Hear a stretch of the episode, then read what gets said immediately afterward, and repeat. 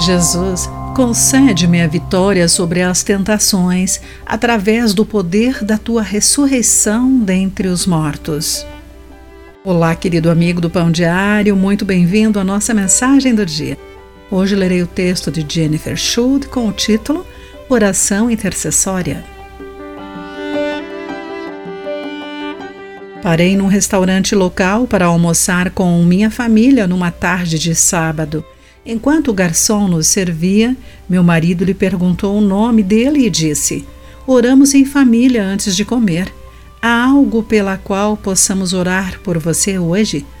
Alan, cujo nome agora conhecíamos, olhou para nós num misto de surpresa e ansiedade. Após breve silêncio, ele nos disse que dormia no sofá de seu amigo todas as noites. Seu carro parara de funcionar e ele estava sem condições de consertá-lo. À medida que meu marido pedia a Deus que provesse a Alan e lhe mostrasse seu amor, pensei em como nossa oração mediadora era semelhante ao que acontece quando o Espírito Santo assume nossa causa e nos conecta a Deus.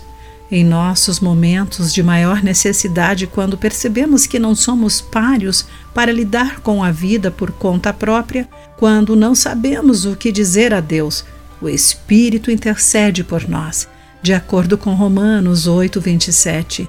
O que o Espírito diz é um mistério, mas temos certeza de que sempre se encaixa na vontade de Deus para a nossa vida. Na próxima vez em que você orar pela orientação, provisão e proteção de Deus na vida de outra pessoa, permita que esse ato de bondade o relembre de que suas necessidades espirituais também estão sendo elevadas a Deus, que conhece o seu nome e se preocupa com os seus problemas.